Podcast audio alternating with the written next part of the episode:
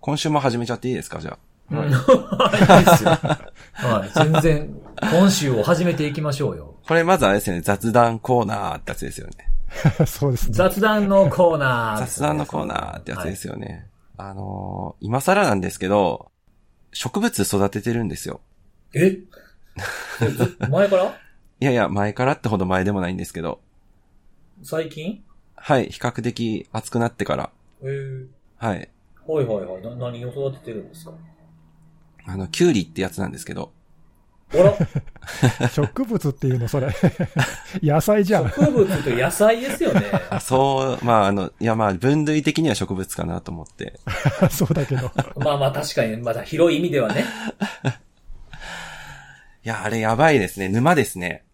あ、また、は、はまっちゃいましたか？いやー、やばいなと思って、なんかもう、最近、その、なんか YouTube とかで見ちゃう動画が、もう、なんかベランダのなんか、カスタマイズっていうか、あ家庭菜園にするための。そうそうそうみそう、なんかそういうやつ。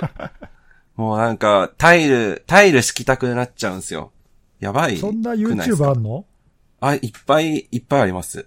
あ、そうなんだ。あーはいへえ。なんか結構ベランダを活用して、なんかライトを置いたり、い石敷き詰めたりとかして、なんかちょっと、そういうね、お、おしゃれな感じにしましょうみたいなサイトとか YouTube とかありますよね。へえ。え、ベランダってさ、ほら、いざって時に、あの、逃げる経路だったりするじゃん。あんまりできないんじゃないの？そういうのってできんの？あの、幸い、うち、あの、あれなんですよ。なんかあの、床に、避難ハッチっていうんですか？避難ははいはいはい。はい、あるタイプであの、なんか壁を政権好きで破るようなやつじゃないんですよ。あ別に政権好きちゃうやろ。政権好きじゃなくても破れるやろ。あ、じゃあその床のハッチだけ開けとけば OK。あ、そうです、そうです、そうです。はい。へえ。そうあで、いろいろじゃあカスタマイズしてるわけ？いや、今し、したいなと思ってはいるんですけど、おー。調べてる最中ですね。もう寸法とかちょっと測っちゃったりして、やばいと思って。なんか、沼っぽいね。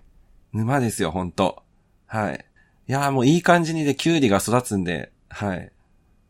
キュウリは何こう、そのうち食べる、食べたいなってこと？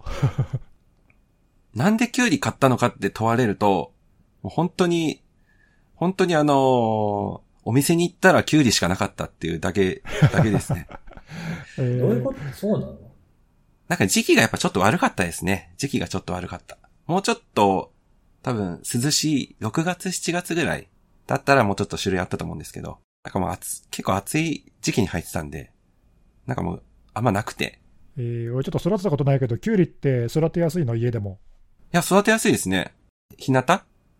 もう太陽さえ当たれば、どんどんどんどん育ちますね。もう1日おー10、5センチ10センチ伸びてるんで、ちょっとビビりますね、そんな本当に。そんなに伸びんの、えーそんなに？すげえな、成長期じゃん。いや、もうほんとそれですよ。いつ反抗期来るんだぐらいな感じのもうほんと。やばい。やばいな、それ。もうビビってますね。えー、あーでもなんかすごい、それ壮大な沼やと思うな、ベランダ開発は。やばいですよ。そうなんだ、そういうもんなんだ。うん、なんか、いや、僕も手出そうと思ってやめたんですよ。うん、あの、ベランダって結構なんかつ使ってない人は全然何も使ってないスペースじゃないですか。そうだね。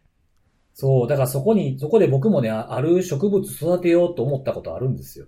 おー、まあやんなかったんですけど、あの、そう、あの、僕すごい好きな花があって、それをちょっとなんか育てるのにベランダ使おうかなと思ったんですけど、ちょっとなんか、沼感すごいなと思って、一旦やめたんですよね。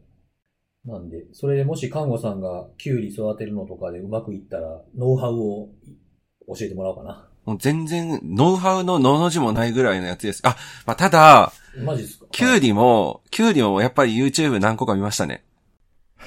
おー キュウリ YouTuber じゃないですけど、看護さんもやったら、それ。あいや、あ、いいっすね。被ってますよ、本当にもう。誰が見るんですか？いや、少なくとも僕は見ます。辻さんと根岸さんぐらいしか見てくれないですようん。見る見る。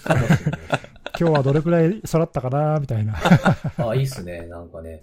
いやー、沼ですね、本当に。やばいやばいやばい。本当もうなんか、あの、ビオトープとかもちょっと興味も持ち始めちゃったりして、うんうん。はい。なんかもう、やばいですいいっね。すね。はい。確かに沼っぽいな。うん。なんかどうやって土敷き詰めてとかそういうの知りたいな土、土を敷き詰める。土、土敷き、どう敷き詰めてとかなんかあるじゃないですか。こう、ベランダをどううまく使って、どれぐらいのスペースが必要なんかとか、はい。結構、まあ育てるものによって違うのかもしれないですけどね。そうですね。確かに。うん、そう。まあでも、あれいいんじゃないですか、看護さん。その、育てたやつをなんかピオログとかにまとめて。なんかあれだよね、や、やりだしたらこだわりそうなよね。そういうタイプじゃない？うん。なんかそこからね、うまくこう、セキュリティの運用と絡めてさ、どうやって絡めんだよ、急になんか、から。なんかこういう風に、事前の準備がやっぱり大事やなとか、やり始めたらあれがない、これがないみたいなことになって、無理やりですね石油カンバーとかにしましょうよ。石油カンバーつって。旧カンバー的な。なんか昔セキュリってあったね、そういえば。あった、あった。うんなんかそんなのあった気がする。あ、マジですか？じゃあやっちゃダメですね。かぶっちゃいますか 問題が一個あるんですよ。何？あ、そうなんですかあのー私あんまり野菜好きじゃなくて、なんやね なんで急に買ったんだよ。ん。なん？でこれちょっと収穫できたらちょっとあの、ぜひ召し上がっていただきたいなと思って。あの、僕、キュウリがものすごく嫌いなんですよ。辻さん、キュウリ全くダメだよ。絶対ダメ。あの、キュウリが、キュウリが触れたものも食べられへんから。だって、あの、一緒に食べに行ったら俺代わり食うもんな。そうそう。もうなんかちょっとでも入ってようもんならもう全部ネギスさん息なるんで。えーあ、でも俺キュウリ大好きだよ。ネギさん好きですよね、キュウリ、ね。大好き大好き。うん。いや、もうなんかキュウリは本当油断ならないんですよ。なんかごもう久しぶりに食べたいなと思ってユッケ頼んだらユッケの下に敷き詰められてとい場所おるんですよ。あれほんまね、油断も好きもあったもんじゃないな、あれ。マジで。キュウリのや、キュウリの野郎はね。本当に。いかがお過ごしですか？はい、いかがお過ごしでしょうか？始まってますよね、これ。始まって、始まってんの、始まっちゃってました、これ。キュウリの話やで。ええの？ぐたぐたぐただよね。うん、もうグダグダでしたね。石油カンバーね。雑談のコーナーする？雑談のコーナーする？もう一個。え、もう一本？ちょっとなんかね、うん、あの、ちょっと雑談っていうか、その、うんセキュリティの話じゃないですけど、ちょっとね、あのー最近ちょっとあまり聞かなくなったココア、おー、はいはい。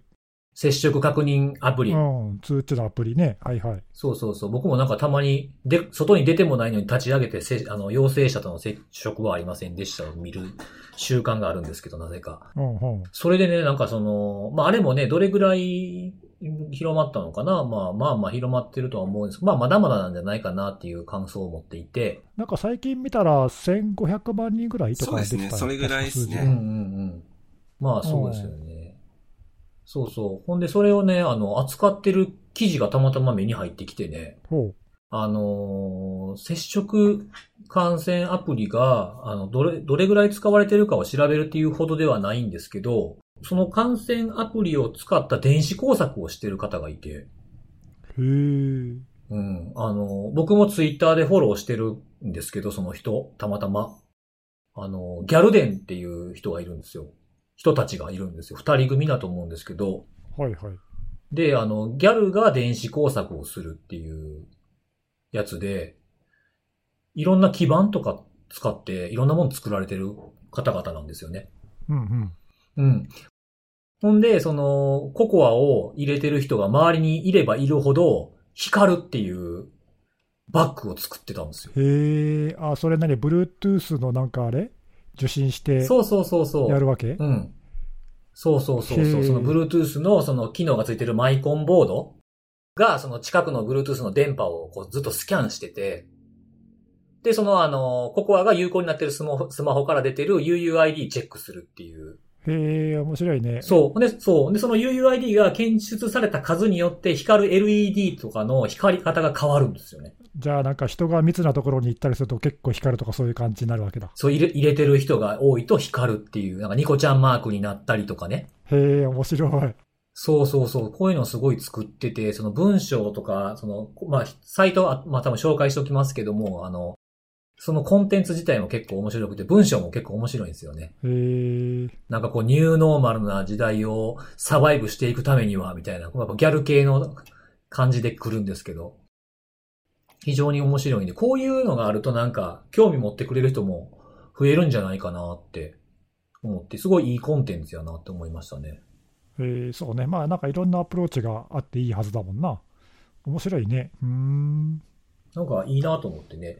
なんか、抱えてあるやつもその、やっぱバッグを、既存のバッグを買ってきて、それを加工してるんで、ケーブルとか通す穴とかもともとないじゃないですか。はいはい。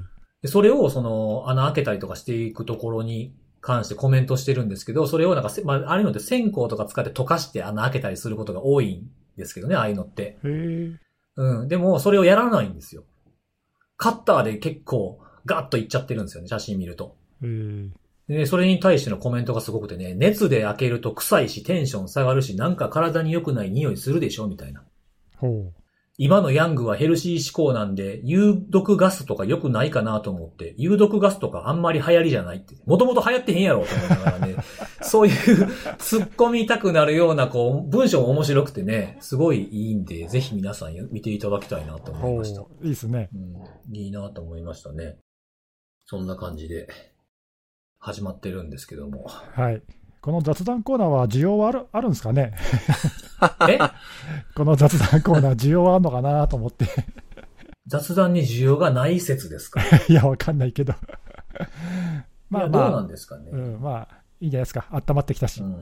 温まってきましたか？はい。そんなじゃあ温まってきたというところで、そうですね。さんから話してもらおうかな。ちょっと急に来ましたね、こっちに。うん、急に来ますよ。そんな油断させませんからね。油断、油断してましたよ。ちょっと今週もなんかいろいろ、いろいろありましたよね、事件ね。いや、ちょっと多かったですね。なんか今今週僕にとっては。おお、そうなんだ。うん。まあなんかあれだよね、こう、人それぞれこう、気になるニュースが多い場合とかね、少ない場合があるけど、まあ確かに今週いろいろあったけど、その中でもですね、特に僕が気になったのが、えー、とアメリカで、まあ、ロシア人が FBI に逮捕されたっていうニュース。なんだけど、ネバダ州の会社の社員に、まあ、犯罪に加担するように、まあ、持ちかけたというので逮捕されたんだけど、なんかね、これ、何を持ちかけたかっていうと、その会社の中にマルウェアをインストールしてくれたら、それと引き換えに50万ドル報酬を与えるからどうだみたいな交渉をして、えーまあ、捕まったんだけど、何のためにマルウェアをインストールしようとしたかっていうと、これもあの面白くて、マルウェアでその会社から情報を盗み出して、で後から、えー身代金を要求する、で払わなかったら盗んだ情報を公開するぞと脅迫するつもりだったと言っていて、あのおっと、ちょっとこの内容、どっかで聞いたことあるなみたいな。ありますね。うん、なんかね、そうそう。で、あの逮捕されて司法省、アメリカの司法省のサイトに、まあ、訴状が詳しいのが出てたんで、ちょっと読んでみたんだけど、なんか細かいとこ読むとね、その内容も結構面白くて、うん。攻撃者側のまあなんか手法が結構わかるっていうかね。うん。うん、で、これ、なんであのそんなことが分かったかっていうと、実は、あのこの、まあ、実はこのネバダ州の会社って、その司法省の訴状には書いてないんだけど、まあ、実はテスラだったっていうことが後で分かったんだけど、うん。そのテスラの社員が、えーまあ、そういうふうに犯罪を持ちかけられたときに、まあ、会社に相談をして、で会社は FBI に相談をして、であのそれはいいチャンスだって言って、まあ、実はその後途中からおとり捜査をしていて、容疑者とその社員との、まあ、秘密の会合が何回かその後持たれてるんだけど、それ全部録音されてたんだよね。あらららで、なんで、まあ、それをあの証拠として捕まえたんだけど、まあ、その中でいろいろその犯罪者グループのやり方とかね、手口が結構明かされてて、非常に面白い。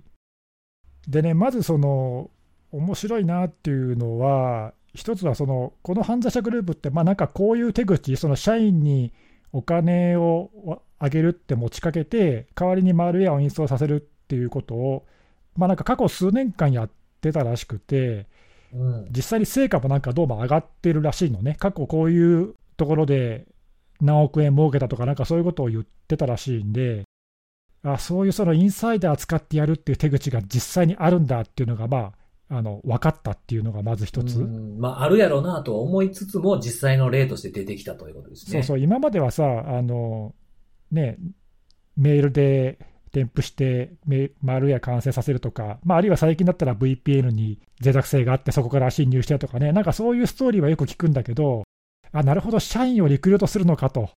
うん。まあ、ありそうだとは思ったけどね、お実際あるんだなと思って。うんうんうん。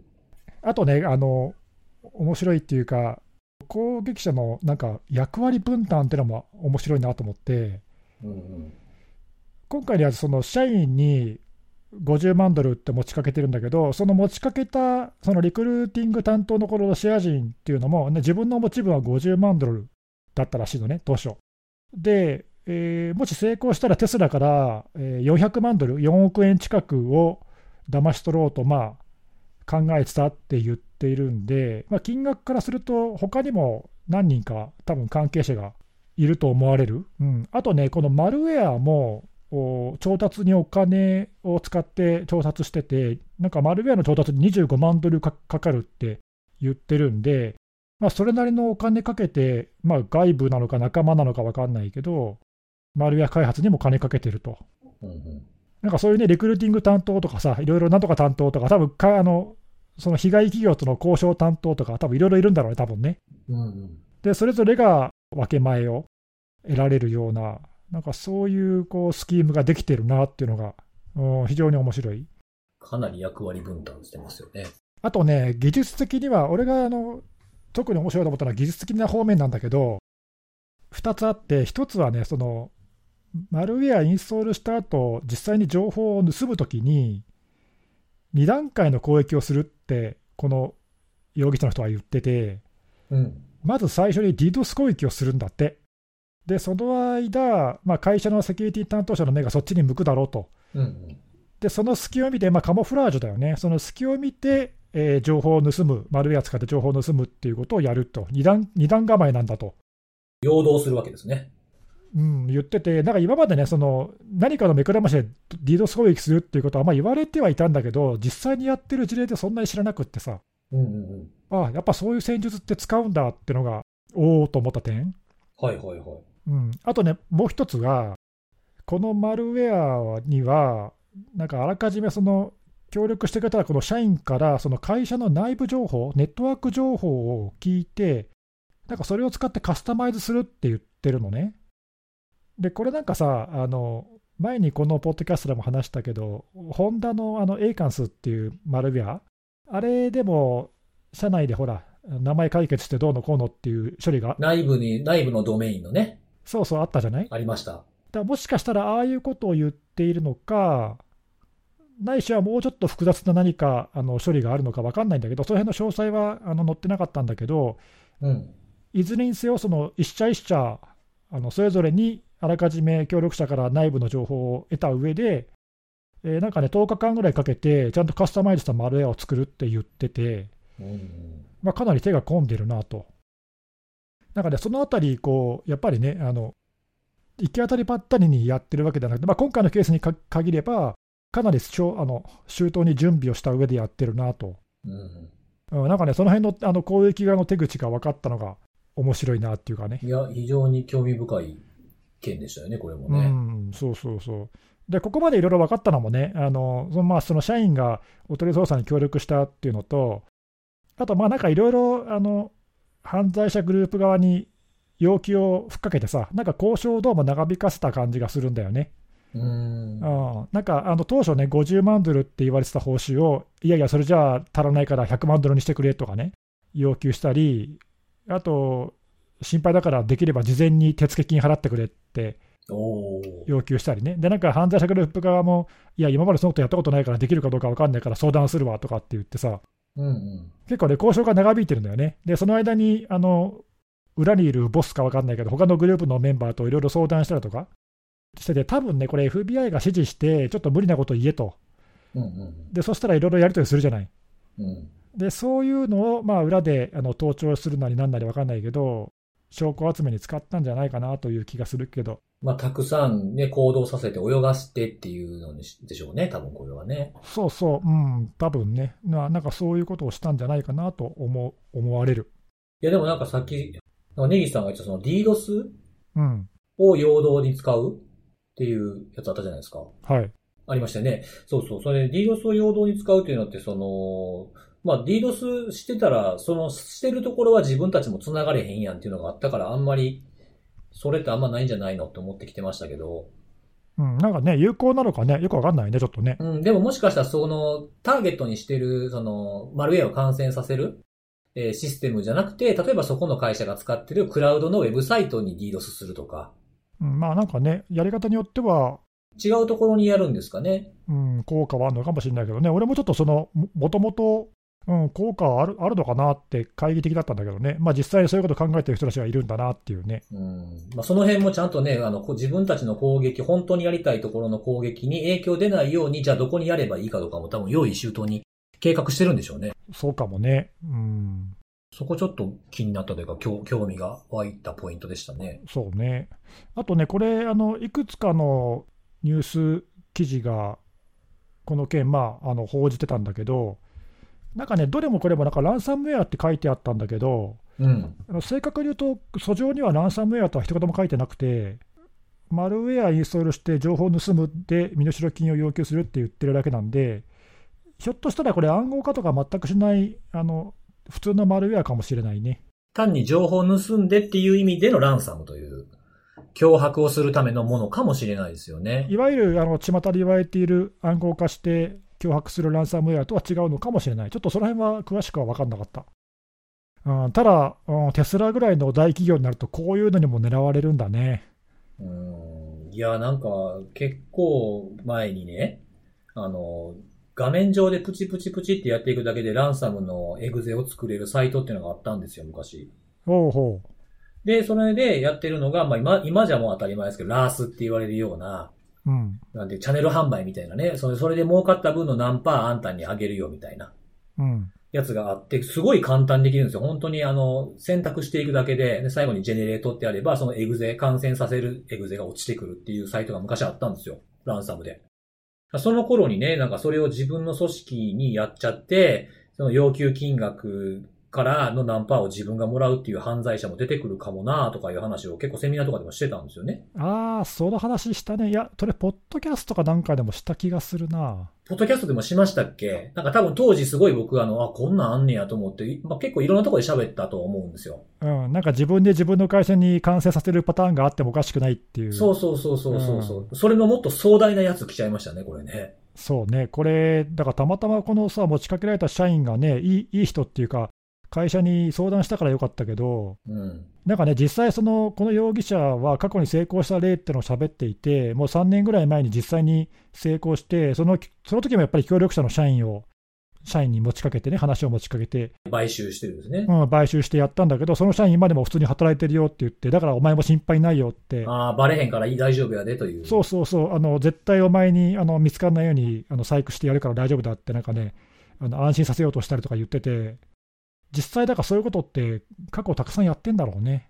うーん。まあだから僕らの知らんところでも当たり前のようにされてたことなのかもしれないですね。だってさ、50万ドルとかって、ね5000万円？ちょっとやそっとじゃ、うん、稼げない金額じゃん？うん。まあ、魔が差してもおかしくはないよね。私なんか聞いてて思ったんですけど、50万ドルっていう、なんかその数字が、ちょっとぶっ飛びすぎてて、なんか逆に不安な、なりません？あ金額が高すぎってこと？はい。お前に例えば1億やるからとか言われてもなんか現実感ない、なくないですか？いきなり5000万が手の上に乗る。ちょっとしたなんか両親の呵責で、なんか、動くような金額に聞こえない気がしてて、うんうん。まあ、ちょっとこの社員の人が今回なんでそんなふっかけられても、ちゃんとした対応を取れたのかっていうのはすごい興味深いですけど、ね、だからこれ多分だからアプローチされた人によって多分反応変わるよね。ですよね。うん。いや、この金額だったらさ、すべて吹っ飛んじゃってさ、やっちゃう人も絶対出てくるだろうしね。いや、いると思うんですよね。なんか、逆、これでもこの選択を取ることが怖くなかったのかなとは僕思いました。どういうこと？だから結構こういうなんか危ない橋じゃないですか、これって。ああ、おとり捜査に協力するとそういうこと？そうそうそうそう。だから結局ね、その、ど、あの、そういうのを持ちかけられた時点で、その持ちかけられた人っていうのは、ある種の八方塞がりになるんじゃないかなって、いろんなそういう、なんかこういうのを扱う、こういうランサムとか、その、マルウェアとかじゃなくても、その、なんていうんですか、ドラマとかでもあるじゃないですか、裏切る、裏切ったら、みたいなので買収するシーンみたいな。ああ、確かにね。うんで、すごい怖い人たちにそういうのを持ちかけられたりとかしたときに、これって結局この、あの、捜査に協力した人って、この後大丈夫なんやろうとかって思うんですよね。確かに自分の身の安全はね、ちょっと気になるよね。そうそう。だから結局、その裏、お金をもらって裏切っても会社をダメにしちゃうわけでしょうんうん。で、それがバレたら捕まるわけですよね。うん。で、裏切、逆にその持ちかけてきたところに、分かった、じゃあやろうかっていうふうに、実は裏切っていて、今回みたいなケースで FBI に協力して、逮捕に至ったわけじゃないですか。うん。でそのバックにいるような、その、組織が何か分かんないですけど、そこに恨みを買うことに確実になりますよね。まあね。まあ、ただ、その組織もさ、この社員に対してね、その報復しても金にならないしね。あまあ確かにね。うんう。んどうなんですかね、その、金にならないことはやらないっていう風なパターンの人たちなのか、メンツっていうものを重要に考える人たちなのかによって結果は変わってくると思いますけどね。そうかもね、その辺が分かんないよね。うん、なんかこんなん持ちかけられた時点でなんか結構積んでる感があるなっていうそうね。感じもちょっとしますね。確かに。いや、でもね、これ、この持ち、話にどうやって持ちかけられたのかっていうのもちょっと面白くてさ、うん。なんかその共通の知人を介して、あの、チャットでコンタクトがあって、ロシアからアメリカに遊びに行くから、ちょっと寄ってもいいみたいなさ、なんかそういう割と最初最初はフランクな感じなんだようね。ん。で、その社員の他のあの友人2人と一緒にちょっと観光地に2日間旅行に行ったりとかしてて、ええで、そのあの代金とか全部そのロシア人が払ってくれてて、気前よくさ、おごっておごってあげてて、まあ、あのね、あの、お礼だからいいよっつってさ、うんうんうん。で、その次の日ぐらいに、いや、実はちょっとビジネスの話なんだけどさって言って、バーでね、急に話しかけるみたいな、なんか映画の中の話みたいでさ、うんでもちゃんと関係性の構築から入ってるんですよね。そうなんだよ、あの割と基本的なさ、そのほら、そこまでよくされたら、ちょっとね、あの断り、断りづらいじゃん、確かに確かに。話だけでも聞いてやるかみたいな話になるからね、うんそうです。まずね、まず聞いてみようとはなるんでしょうね。そうそう、だからそういう交渉役の人もその辺ちゃんと分かってんなっていうかさ、うん、これでもなんか一個き、一個こういうパターンで、その、これよく言う、ネギスさんが僕に教えてくれた大好きな言葉、エアギャップなところなわけじゃないですか。中からやるっていう。おーエアギャップはちょっと意味が違うけど、ちょっと違うかな。なんかまあでもそういう経路、ネットワークじゃなくてっていうね。そうね、うん、繋がってないところでもいけちゃうわけじゃないですか、これだと。いけるね。うん。それでね、あの、ちょっと気になってたんですけど、これ前から、例えばね、その、さっきので僕が言ったプチプチするランサムでも何でもいいんですけど、作ったものを USB に入れたものを落として、何も知らない人が刺して感染したらどうなんやろ誰の罪になるのこれ。誰の罪になるか。あもちろんそれをオペレーションした人たちはダメですよ。でもじゃあ、その、この今回のこの社員の人が、USB かなんかに入れて、ポンってどっかに置いといて、それで感染誰かが刺しちゃったら、これどうなのかな？あー知らず知らずに感染したらってこと？うん。あ例えばあれだよね、あるいはその本当の目的を言わずにさ、うん。なんかね、いいプロジェクトになんか協力するしてる自分はそのつもりで、犯罪に加担してるつもりはなくて、うん。実はマルウェアに感染させるとか、まあ、そういうことも可能は可能だしな、そうそうそうそうそう。どうだろうね、わかんないけど、そういう意図がなかったら問題ないんだろうか、わかんないわかんないけど、どうなんですかね。そう、その辺もちょっと気になったポイントやなと思いましたけどね。まあ、どんな、どんなマルウェアやったかちょっと気になるとこですけど。そうね、ちょっとそこはね、書いてなかったんだよね。そうなんですよね。特になんか、まあ、大体の記事はランサムとしか書いてない感じでしたね。そう、マルウェアのね、ちょっと詳細が分かんなかったんだけど、もしかしたらなんか同じような事件があったんだったら、これから出てくるかもしれませんけどね。うん、なんかね、このこの時もあの、結局、この社員と最後、ずっと交渉して、あのじゃあ、GO ってなるところで、うん。同時並行で他の会社にも脅迫をしてて、そっちがまあ今、佳境なんで、ちょっとこっちは延期するわって言って、うんうん。うん、なんか同時にいくつもやってるっぽいことを書いてあるから、うん。まあ、成功事例がたくさんあるんだろうね。そうでしょうね。うん、まあ、だからそしたら、そういうマルウェアって、まあもう世の中に出ててもおかしくないからね。そうそうそうそううん、僕ら知らないだけかもしれないけど。継続してですか、これも。うんまあなんかもし追加情報が出てきたらね、ちょっと調べようかなとは思うけど、そうですね。またなんかこれでも拾い上げても、これというかあれで、はいえー拾い上げてもいいかなっていう感じですかね。これでも国内でもこういうことってあんのかな、ちょっと、どうなんですかね。なんか、ちょっと遅れてくるかもね。あの、手口自体は日本でもよくあるじゃない。うん？社員にさ、お金、あの報酬を持ちかけて内部の機密情報を提供させるっていうのはね、まあ、それは国内でも実際にあるからさ、うんうんあるけど、こういうね、そのマルウェア感染で身代金要求みたいな、こういうあの手口が国内であるかっていうとね、今まで聞いたことないけど、そうですね。僕もないですね。あってもおかしくはないよね。まあ確かに確かに。うん、全然大あり得るパターンだと思います。これ防ぐのしんどいですね。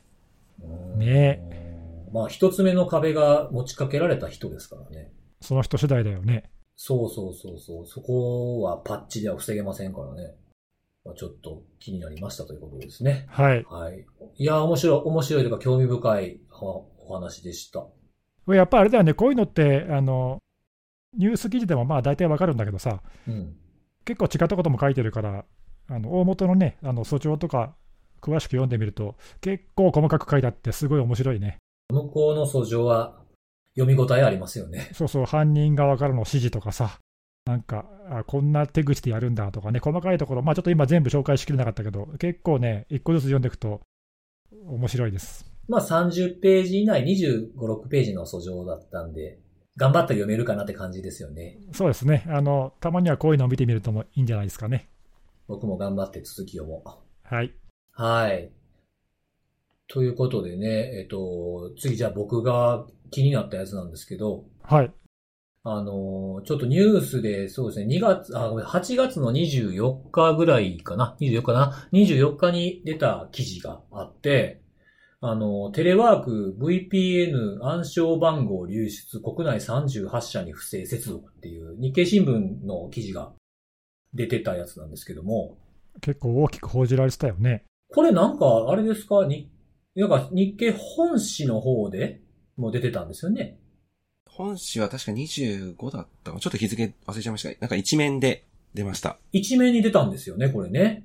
あ、一面に出てたの？そうなんですよ。おー、だからもう多分こんなんね、日経新聞の一面に出たもんならもうこれ絶対つこの日の昼間には偉い人が自分の部下にうちは大丈夫かって言うて回ってんねやろうなって思いながら今日の記事見てたんですけど、なんかあの、これ自体は、あの、8月の上旬5日ぐらいでしたっけね。あの、そういう情報が流出し始めてたっていう傾向が見られてたと思うんですけど、ちょっと遅れてニュースになってるなというふうなとこなんですけど、これあの、パルスセキュアっていう、あの、製品の脆弱性を利用されてというふうな件なんですけど、それで、あの、いろんな組織に対して、IP アドレスに対して、その脆弱性を利用して、あの、盗んだ情報がリークされてるっていうふうなものが8月の上旬にあったんですけど、その件を、その、ま、日本の国内の、え組織に対してあったっていうのを報じる記事だったんですよ。だ結構間、20日間ぐらい空いてるんですよね。情報がわーっと出始めてから。今回の件に限らないけど、この手のその海外で報じられて、まあ、だいぶ後になってからはい。日本のメディアが報じるって、まあ、なんかよく見かける光景じゃない？よくある、そうそうそう、よくあるパターンなんですよね。時間差で、なんかちょっと、こう、本当にテンプレみたいな流れやなっていうようなところはあるんですけども。まあでも、あのーまあそれ遅いというふうに取るの、取るのか、まあ出ないよりはいいっていうふうに取るのかで、まあ全然取り方違うのかなと思ってて、僕はまあ出てよかったんじゃないかなとは思ってるんですよ。いいきっかけにはなったんじゃないかなと。はい。そうそうそう。まあ、あのもちろんね、その、この記事が出る前から自分たちで把握して対処していた組織も中にはもちろんあると思うんですよ。ただやっぱこういうふうに出ることによって、そのさっきの言った本当にあの、真面目な意味でのうちは大丈夫かっていうふうな気持ちになってもらうっていうのも一つ効果としてあるのかなと思うので、まあ、こうやってずれて、ずれてても遅くても出るのはまあ、なしじゃないのかなという気はしてるんですね。うん。で、あの、これも僕いろいろ情報、手元にある情報を見てみて、あの、日本の組織、えーと思われるような、えーところのサイト全部見て回ったんですよ。で、えっと、この日経の記事だと38ってなってるんですけど、別の記事だともうちょっと多い件数になってて、で、えっと、僕が、えー、精査したやつだと、組織数にすると、まあ、IP アドレスベースで49あったんですよね。でそこから今、あの、アクセスできないとか、あの、フーイズとかも引けないとかっていうのを全部なく、なくすと、最終的に46件あって、その46個を全部こう、リリース出てないかどうか、こういうニュースがあったら、この報道についてとかって結構出すと思うので、それを見て回ったんですよね。そしたら、えっ、と、40、えー、9、46か、46件中、その当時で7社、リリースが出てたんですよ。で、全部のリリースを見ていってたんですけど、まあ、多くの場合は、あの、多要素認証をしてるんで大丈夫でした、みたいなことが彼であったんですよね。ただまあちょっとそこも気になったんですけど、あのーこの脆弱性って利用されると盗まれるものの中にセッションもあるんで、そのセッション使われると入られるから、多要素認証してたから大丈夫って言い切れるもんじゃないよなっていうのがちょっと気になったポイントとしてありました。で、その中でも、あの、どんなリリースを書いてるかっていうのも僕一応まとめておいたんですけど、多要素認証してるんで大丈夫って言ってるのが、1、2、3、4、5、6。6個？のところは、まあ大丈夫って、あ、ごめんなさい、6じゃない。5つですね。5つ、えっ、と、多要素認証してるんで大丈夫。1個は、えーそんな不正なアクセスは確認された事実はございませんっていうふうに書いてるのが1件。で、もう1個、残りの1件は、あのーそういう対処じゃなくてですね、すごく事細かに出してくれてるリリースがあって、この全部の中で一番群を抜いて良かったリリースを出してるところがあったんですよ。ほうほう。うん。それが、あの、平田機構株式会社っていうところなんですけど、ここ結構あの、文章をこう、ウェブサイトにダーッと、こんなことがありました、大丈夫です、こういうことしてます、え、こんなことになってましたとかっていうことだけじゃなくて、結構細かく出してくれてるんですよね。うん。うん。で、まあ、あの、対応内容とかも、まあ、簡単な、あの、何日に完了してるとかっていう時系列とかでも出してて、それも対応の、えー、リアクションも早、早いんですよ。だいたい8月の5日ぐらいにそのツイッターとかで、あの、情報が拡散され始めて、こんなんある、こんなんある。で、海外のメディアでも報じられてとかっていう風になってたんですが、ここね、8月の6日の時点でも対処を始めて、あの問題のある、その、VPN 装置を停止してるって、停止して抜栓もするっていうふうなことを完了してるんですね。なので、素早い対応という意味でも、すごく評価できるいいポイントやったなっていうふうなところもあるんですよ。で、そこも良かったんですよ。その対応として、そこもすごい、あの、僕いいなと思ったのが、一番気になったの、気になったのが、一番これ、学びがあるな、気づきがあったなと思ったのは原因のところなんです。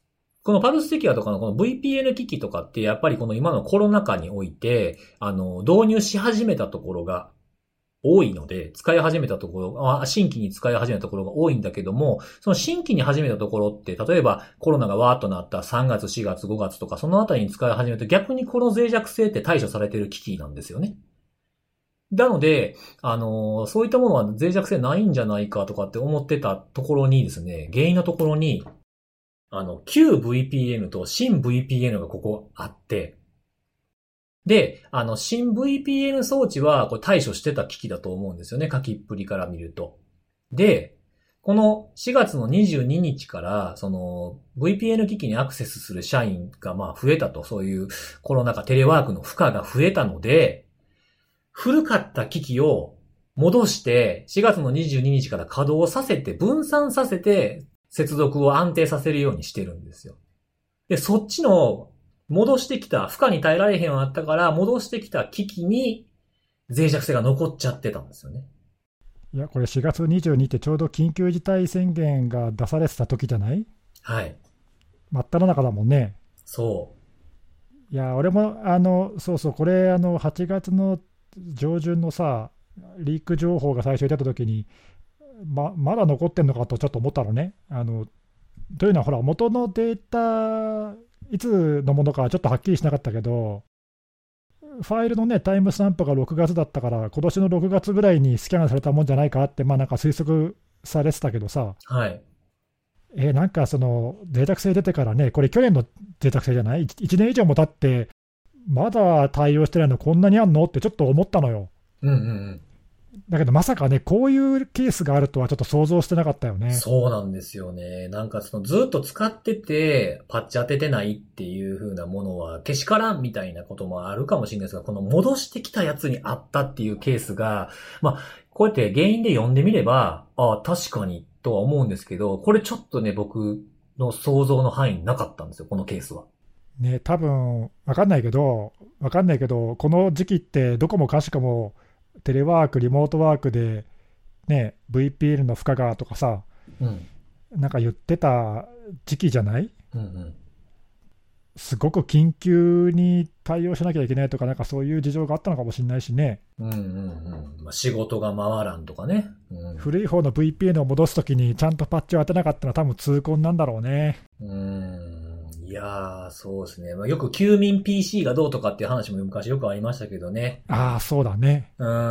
あいや、だからそのやっぱ新しい機器、新しいというかその古いけども、まあ、今今回新規に使い始めるっていう時の、あの、リリースしてもいいかどうかのテストって、まあ、こういう緊急な時やから、しょうがないってスキップしちゃうのかもしれないですけど、そういうなんかレギュレーションみたいなのは作っとかないといけないんだなって思いましたね、これ。いやでもこれ、この会社がこういう事例を出したってことはさ、うん。同じようなケースって他にもあんのかもな。いや、あんじゃないですかね。ね、この、なんていうの、テレワークのごこうごたごたっていうかさ、みんなドタバタして急に対応しなきゃいけないっていう中で、こうね、ちょっとセキュリティ面が軽視されちゃったみたいなケースとか、あると思いますよ。ね、まあ、軽視じゃないか、軽視じゃないかもしれないけどね、なんかこういう、まあ、ぬ抜けてたんじゃないかな、単にね。ね、こういうケースって、一社だけとは思えないもんね。うん。そうなんですよね。いや、これは非常に、ま、学びというか、まあ、気づきがあったなっていうところですね。ね。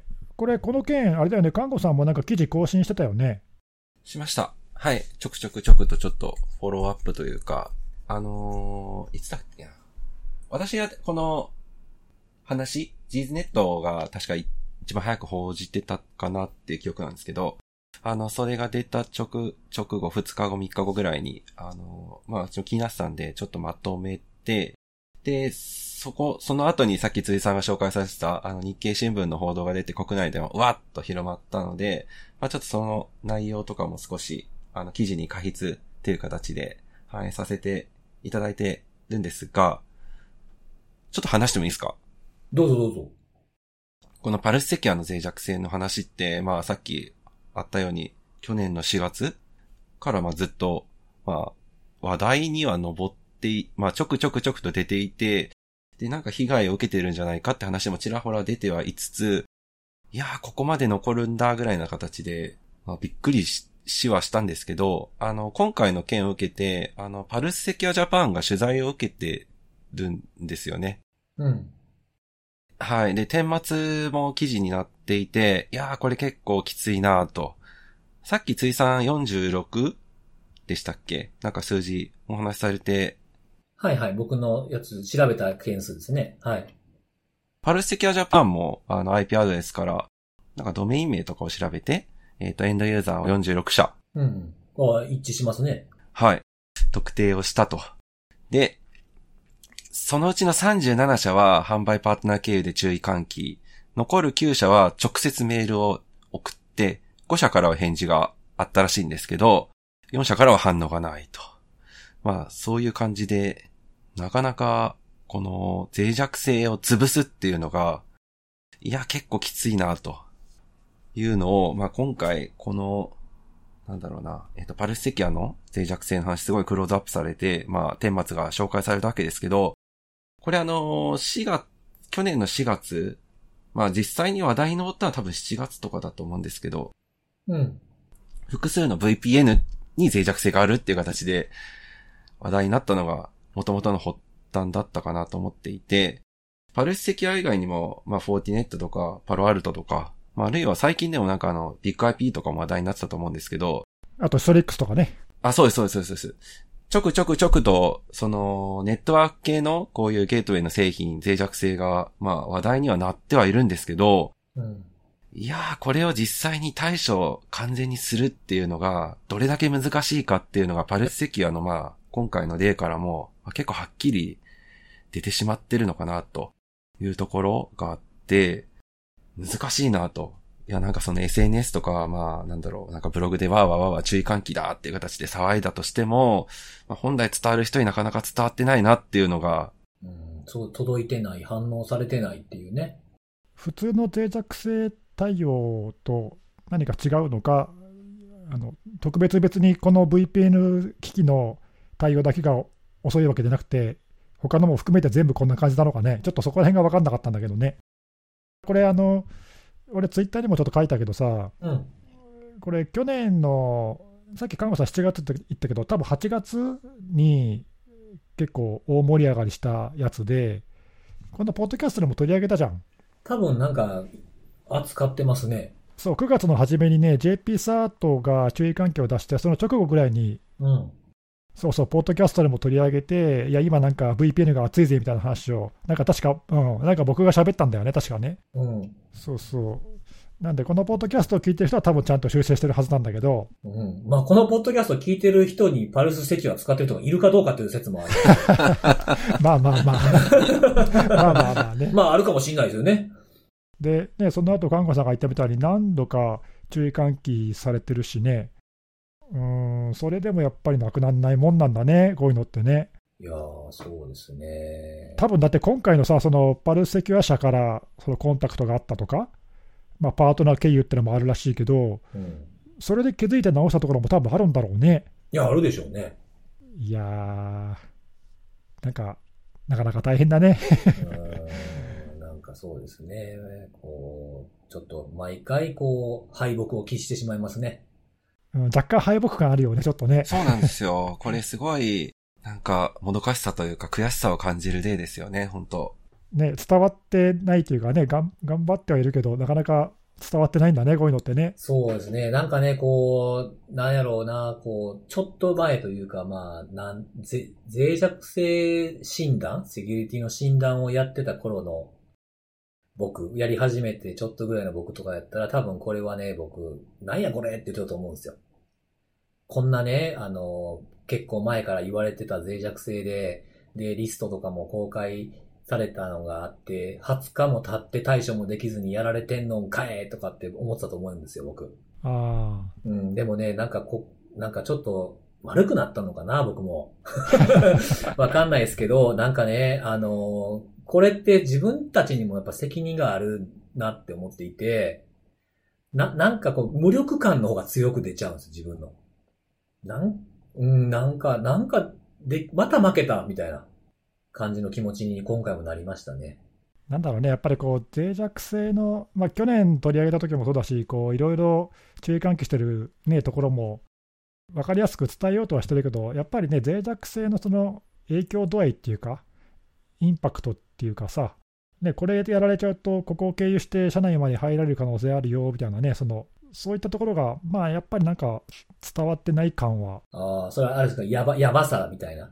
うん、あとほら、さっき辻さんが紹介してくれたけどさ、うん。あの多要素認証があるから大丈夫っていうことを、まあ、平気で言ってる会社がたくさんあるって言ってたじゃない？はい。で、それもね、いや、そうじゃないよっていうのは、まあ、あの専門家の人たちは分かってるけど、多分そういうのがうまく伝わってないっていうか、いや、そうです、そうです。本当にそうだと思う。それでね、本当にあの、この間、2回か3回ぐらい前ですか ?2 回前かな？あの、診断中にパールで外から操作できるって連絡したら、パールのバージョン上がったみたいな話したじゃないですか。怖い話、うん怖い話。で、それ、そう、それをね、今回もこれ件を見てちょっと、ちょっと思い出したんですよね。やっぱりうまく伝わってない、その、やられてしまうかどうかっていうよりも、実際やられてしまった後に、その二要素認証してるから大丈夫って言っちゃってしまっている、うん、ところがね、ちょっと、うん、それだけだったら大丈夫って言い切れないよねっていうところが大丈夫で済んでしまっているところもちょっと、やっぱ伝えきれてないなっていう感じがしましたね。そうだよね、あと、どこだっけな、なんか去年の段階でもう脆弱性対応してるから大丈夫だって言ってるところもなんかあった気がするんだけどさ、いや、だったらやられてるはずないだろうみたいなさ。そう、そう、そうなんですよ。そういきなりの矛盾なんですよね、そこうで。んね、いやだ今回のほら、リストに出てる時点でもう名前が出たところは結局全部やられてるわけじゃん、そうですね。何かしら。うん。多分ね、そういう理解があのされてないっていうか、伝わってない感じが、そうなんですよ。なんかね、うん、もうちょっとうまく伝わるようにしたいけどね。そうですね、なんかね。そう。そんな、そんなところでね、でもね、あの、その、今、結構良かった、良かったんじゃない？これって言った平田機構の文章のね、被害などの状況っていうところもすごくいいことが書かれていて、いいことというかその、あの、安心させる材料がちゃんと書かれてあるなっていうふうに思ったところがあるんですよ。流出した当社社員のアカウント、まあ、これ脆弱性使って抜かれたやつなんですけど、31回不正にログインを試みた形跡があるけど、その社内で登録された PC からのアクセスではないので、セキュリティポリシーにより拒否されて全て失敗。で、えー社内のネットワークに侵入された形跡はなし、括弧ファイルサーバー、機関系、認証サーバーのログも確認した上で、そういったものがないっていうふうに、まあ、消されてるかもしれへんやんっていうのはあるかもしれないですけど、ここまでちゃんと書いてくれてるんですよね。なので、あの、繋がれたとしても、ここまで調べて大丈夫って、うちは言ってますっていうのを示してくれるっていうのは、ちゃんと突っ込んで拾ってくれてる感じは、すごく良かったなって思いました。なんか、二要素して大丈夫じゃないとは、二要素して大丈夫とは言ってないところがね、すごくいいなって。あ、だ、じゃあ大丈夫っぽいねって、呼んでる人が思える感じのリリースだったんですよね。まあ確かにね。だから、今回ね、多要素認証を入れてるから大丈夫って言ってる会社も、まあ本来であれば、うん。ね、セッション取られて侵入されている可能性があるから、うん。そこからのその社内のネットワークの経路を確認してね、ログを全部調べてとかっていうのを、まあ、やんないといけないんだよね。そうそうそうそう。影響範囲を調べないといけないですからね。うん、で、まあ、中にはこん、今回は、まあ、中には入られてないっていうかね、その VPN の認証情報が取られただけで済んだって言えるかもしれないしね、そこは結構大きな境目だからね。そうそうそうそう。そうなんですよ。だからそういう意味だとなんかまあ他と、他が悪いとかっていう話をしたいわけではなくて、ここはなんか群を抜いてよかったなーって、あの、ま、学びもあったなーっていうふうに思いましたね。なるほど。私その31回の不正ログインか。あれで、ちょっとやっぱりドキッとしましたね、逆に。うんうん。いやいや、平田機構がどう、平田機構株式会社さんがどうとかって話じゃなくて、うん。実際にあのデータ使ってやってるやついるんだっていうのがはっきり、やっぱ分かったわけじゃないですか。そうですね。来てるん、来てるんやな、みたいな。はい、もう身近に感じないといけないと。なんか単純に漏れてまし、漏れてたなっていう、なんかそういう話じゃなくて、もう実際に攻撃されてる事例がもう他に出てるっていうのがあって、そうですよね。そうですよね。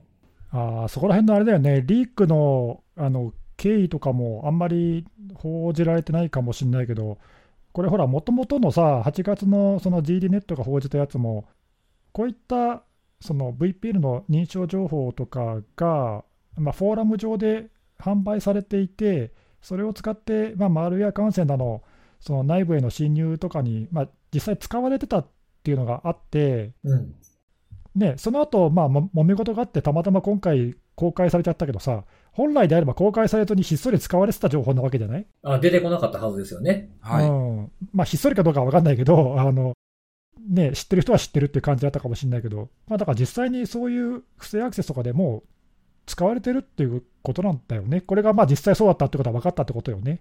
なんかリークされてるデータ見ると、なんかここは、あの、二要素認証使ってるとか、ここが日本企業だとか、結構なんか生々しいコメント書いてあるんですよね。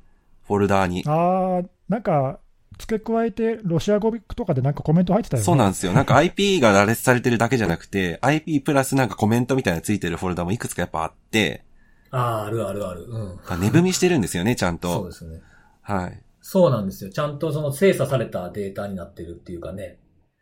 うん。なんか攻撃する側からすると使いやすいというか、選定優先順位を決めやすい感じにはなってますよね。ですよね。うん、なんかそこちゃんと見てるんだなっていうのが、怖、怖さを感じてやっぱり。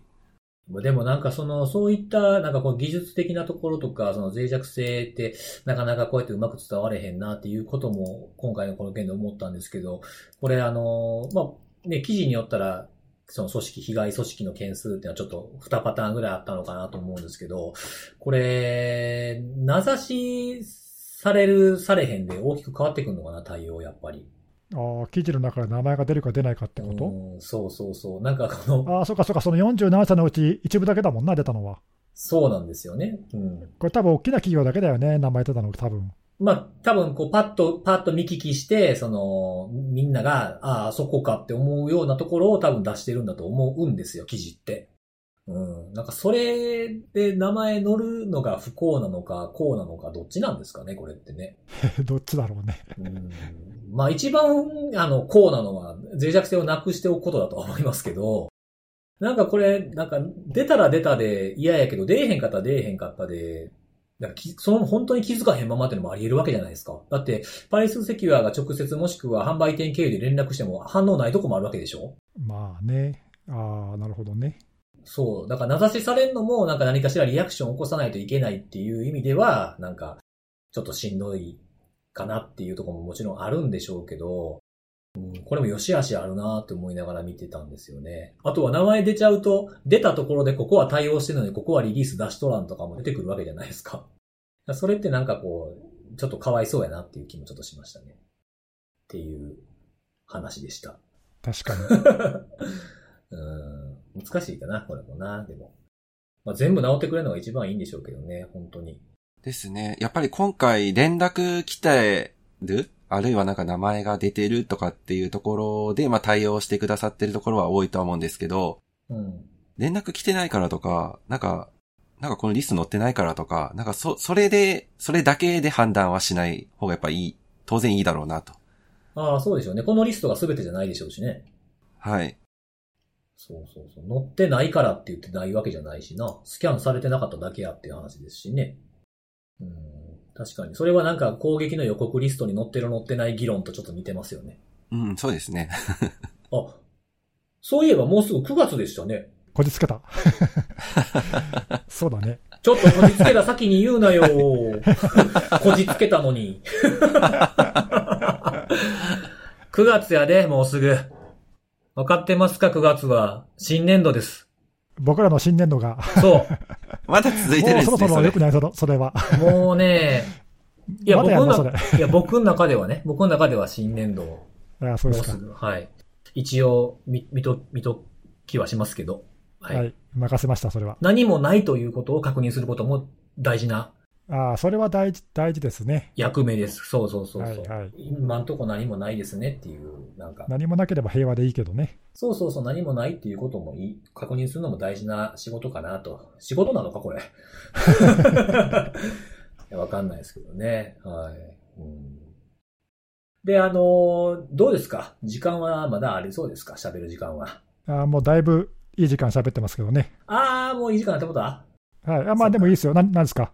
なんちょっとすかね、今日、テック系、テック系の話したい。テック系。え、テク系怖い話じゃないの？怖い話怖い話怖い話。いやね、あのね、今日はね、あの、あれね、怖い話じゃなくてね、怖いかもしれない話です。お？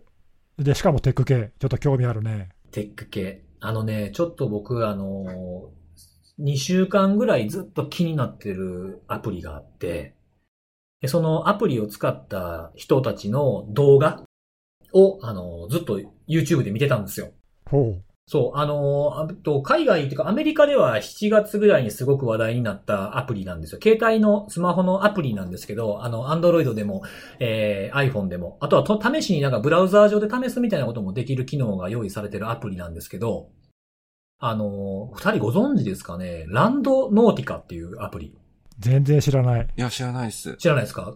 このね、ランドノーティカっていうアプリはね、あの、周囲の世界を冒険に変えてくれるっていうキャッチフレーズで、あの、配布されてるアプリなんですけども、これあの、位置情報を使ったアプリケーションなんですよ。ほう。そう。で、このランドノーティカを、あの、インストールして使うと、例えば、くる車で、えー10分以内の距離にあるランダムな座標を指定してくるんですよ。で、ユーザーがそのところを目指して、まあ、歩、歩いてもで、あ、何でもいいんですけど、移動して、なんか、普段行かないようなところに行って、冒険とか新しい発見をするっていうやつなんですよ。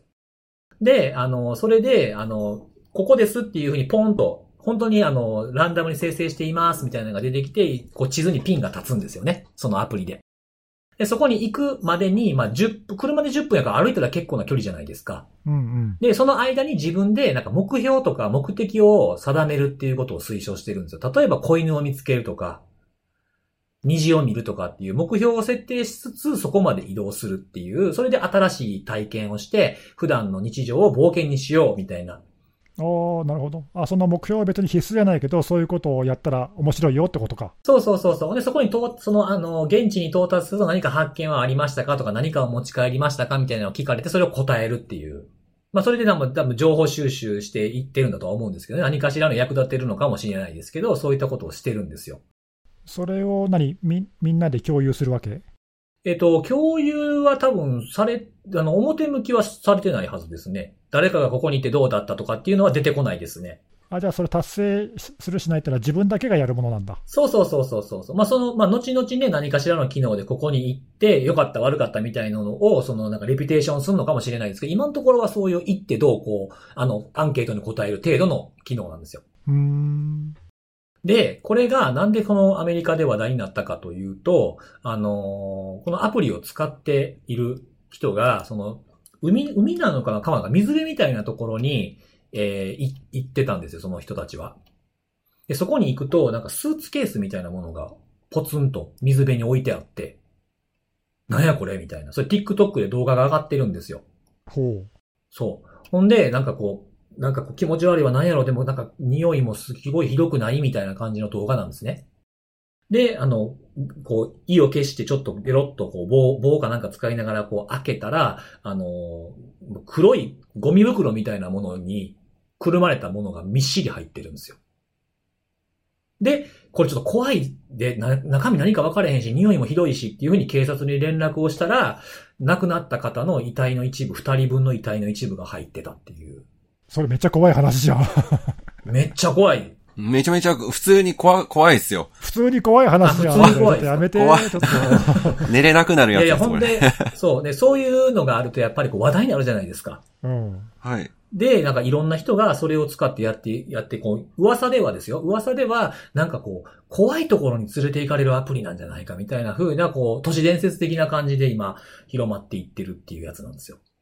それは、あれだよね、偶然見つけたんだよね。だと思います。えー、怖で、まあ、そのいろんなね、そのいろんなパターンのこう YouTube のやつで上げてる人のやつを見たんですよ。僕。もうかなりの数見たんですけど、あの、まあ、それがね、あの、演出なのか、現実なのか、わかんなかったりするんですけど、結構怖い体験されてる方いっぱいいて、なんか選ばれる場所が、なんかすごい人里離れた場所が多いんですよね、なぜか。うーん。廃墟っぽかったりとか、あと神社墓地とか。まあ、たまたまかもしれないですけど。まあ、いろんな例があって、その、行った人が、あの、ネイティブアメリカンの墓地に連れて行かれた人がいたりとか、あの、ネイティブアメリカンの墓地ってね、あの、家が埋まってる感じの墓地なんですよ。へー。要は、例えば、地面から屋根だけ出てるみたいな感じ？イメージで言うと。あー、ちょっと全然知らないけど、そういうなんか文化的な風習なのかな？みたいなのがあるみたいに。それをなんか行った時にはよく分かれへんかったけど、後で調べたらこういうもんやったっていう動画が上がってたりとか。あとなんか人形をなんか広場みたいなところで人形がいっぱいくくりつけられてる場所とか。あとはね、あの、行ったら行った場所でなんか声が聞こえてくるとかね。そういう結構怖い体験みたいなものが動画で上がってるものもありましたね。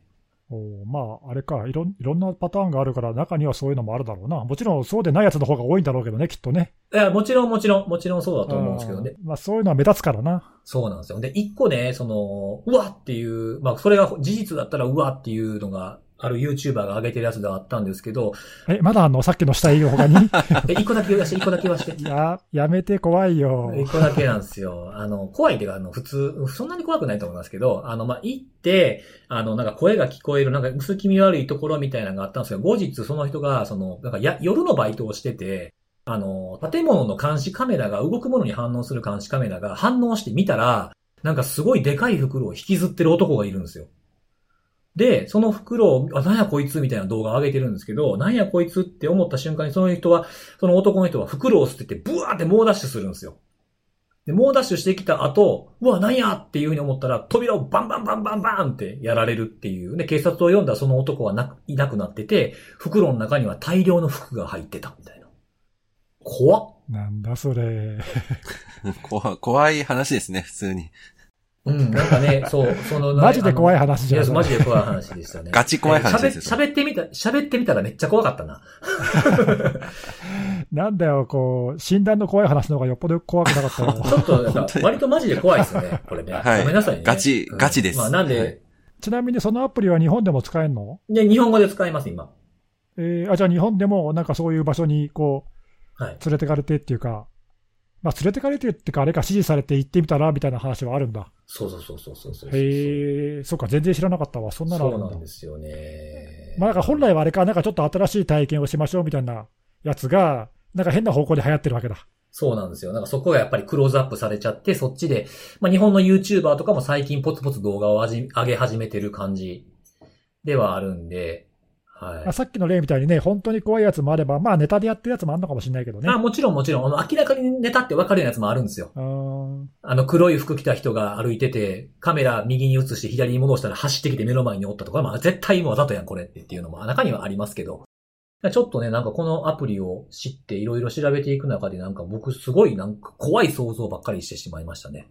えーなんかあれだね、そのジャンル的には、その、ついさんがほら、ハマってるさ、ポケモン系の。はいはい。あの、位置情報ゲームとかさ、そういうのとアプリって、なんかほら、自分が行ったことないとこ、新しいところに連れてってくれるっていうね、良さはあるけど、まあなんかそういう、あの、危ういところに近づいてしまうっていう、なんかのも、まあ両両方あるんだろうな。そうですね。まあその、やってみたらなんてことない。と特に日本とかでやるとほとんど住宅地になりがちなんじゃないかなと思うんですよ。場所によったら。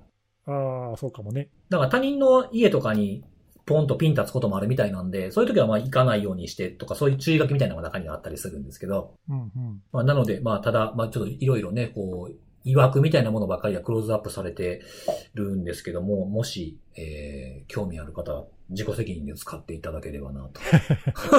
お前、お前がやれ、お前が。僕がやれよということなんですけど、ちょっとコロ、コロ、コロナ禍なので、ちょっと、あの、アプリだけ動かしてさ、あの、Google マップで行こうかな。ああ、そうや、いいかもね。平和でいいね。うん。どういう場所でしたみたいな。ちょっと今ね、あちこち出歩くのは難しいもんな。そう。出歩くの難しいし、えーっていうのもあるんですけど、まあでも、ね、あの、週末、夜やったら人も少ないし、大丈夫かなと思ったら夜は別の意味で怖いから、う。そうだね。ちょっと、あの、できないです。ごめんなさい。なので、あの、使った人いたら、教えていただければなと思います。Google マップで行ってみましょう。そうですね。はい。っていうアプリのテック系の紹介でございました。テック系だったかな、今の。わかんない。何がテック系かわかんなかったけど。なんかアプリ紹介したらテック系かなと思って。雑、雑、それ。雑？ちょっとテック系が何か分かれへんようになってきたんですよ、最近。なんか普通に怖い話だったね。そうですね。はい。いやー、いや、そんな感じでしたね。今日はなんかちょっと雑談っていうかいっぱいそういう話できて大満足やったけど、お前だけだ。聞いてる人はちょっとそんなに満足じゃないのかもしれないですね。まあそんな感じです、今回は。わかりました。はい。はい。まあもうええ時間ですかね。はい、そうですね。ええまあ来週もまたやって、その次の週もやって、毎週毎週どんだけ続くか頑張って、どれまでいけるかっていうのを試したくなってきたんで、また来週お会いしましょう。はい。バイバイ。